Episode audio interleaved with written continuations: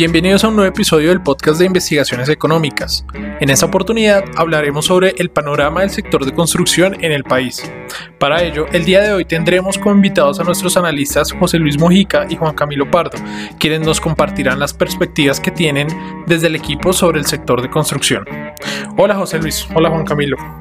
Me gustaría iniciar preguntándoles sobre el desempeño que tuvo el sector de construcción el año pasado. ¿Qué tal les fue? Hola Nicolás, pues antes que nada un saludo a nuestros oyentes. Yo creo que lo primero que hay que mencionar acá es que el año pasado la dinámica del sector construcción estuvo caracterizada por un gran desempeño de edificaciones y un retroceso en obras civiles. Entonces, por un lado, en lo que respecta a edificaciones, lo que vimos fue que el crecimiento fue muy extraordinario, marcó un 11,8% eh, en el 2022 y esto estuvo cimentado especialmente en esas ventas récord de vivienda que, que observamos en la pospandemia. Como consecuencia de la buena dinámica de comercialización, las iniciaciones, que son precisamente las unidades que se construyen mes a mes, también exhibieron un avance marcado que de hecho fue el más alto en el, en el último lustro. Ahora, yo creo que también hay que mencionar que el dato del último trimestre eh, del, del, año pasado, que, que, el DANE recientemente lo reveló, pues reveló probablemente el, que el sector precisamente está a puertas de un cambio de tendencia. Si uno mira los crecimientos intertrimestrales, las edificaciones retrocedieron más o menos 2,9%. Eso, eso es un retroceso que no se había visto, eh, digamos, en lo corrido del año y que la última vez que se vio fue en 2021. Hacia adelante, entonces, lo que nos revela esa cifra es que el avance del sector se está agotando y seguramente el próximo año vamos a ver un relevo en esos motores de crecimiento para construcción que va a estar más inclinado hacia la infraestructura. Hola Nicolás y José, eh, un saludo a todos los oyentes y claro, como lo decía José, eh, quizás exista un relevo que le hará el sector de obras civiles al de edificaciones.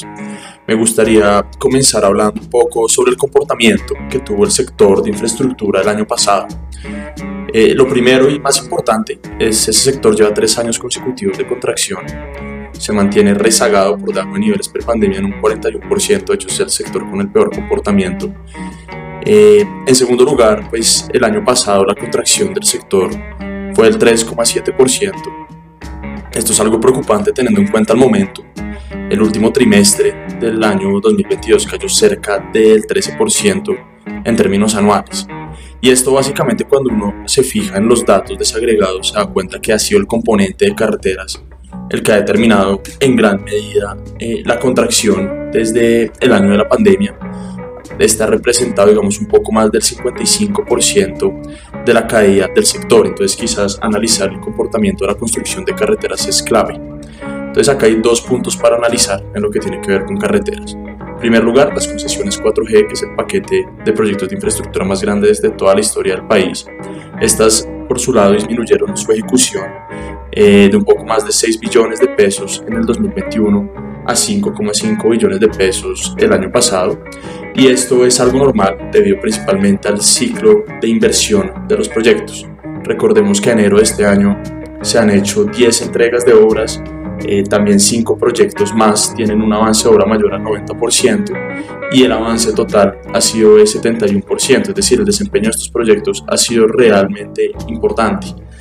Y por otro lado, está la ejecución pública a cargo del INVIAS. Esta sí se encuentra supremamente rezagada y de hecho cuando uno, uno se fija en los datos, el nivel de ejecución presupuestal se mantiene por debajo del promedio entre los años 2013 y 2019.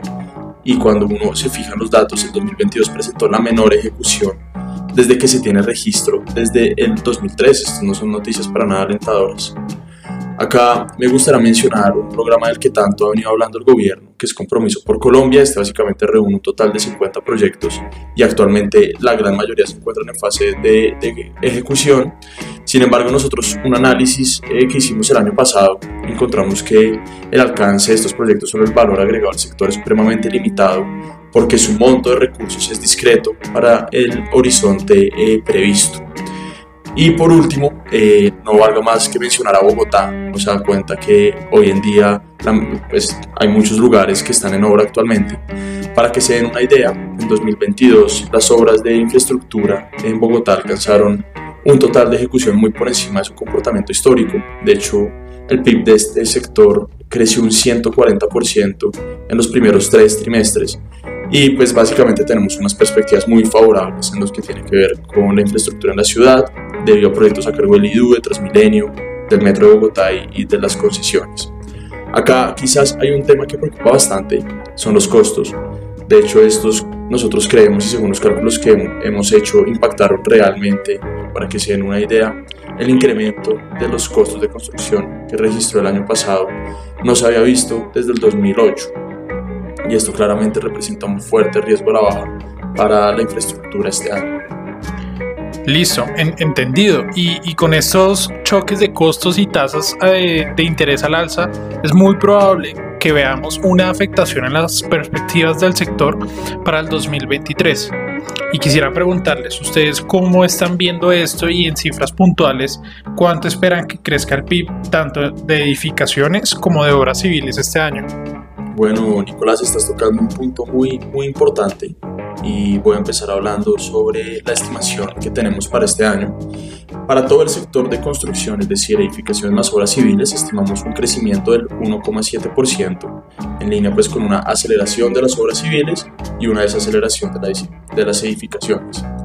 Entonces, empezaré hablando sobre obras civiles. Nosotros creemos que se expandirá en 0,6% el año 2023 y básicamente los drivers o los fundamentales que vemos eh, están basados en primer lugar en el menor ritmo de ejecución de las cuatro épocas, que por lo que les comentaba previamente, que es el ciclo normal de los proyectos. Para este año estimamos un CAPEX de 4,8 billones de pesos, después de haberse ejecutado 5,5 billones de pesos el año pasado. En la obra pública, por su parte, si esperamos una aceleración, importante, tanto en obra pública como en obra territorial, y esto dado en un contexto de elecciones regionales, donde los datos históricos generalmente muestran que durante estos años la ejecución aumenta de forma importante. Acá me gustaría resaltar, eh, Nicolás, que el aumento de los costos de construcción será un reto para el crecimiento del sector, como lo mencionaba previamente, decir, en caso tal de que siga bajo esos incrementos tan fuertes, quizás la obra pública y territorial no pueda desarrollarse de la misma forma que tenemos previsto. Y algo que siempre pues, debe tenerse en cuenta en este sector es el posible retraso en el avance de obras, que representa otro riesgo muy importante.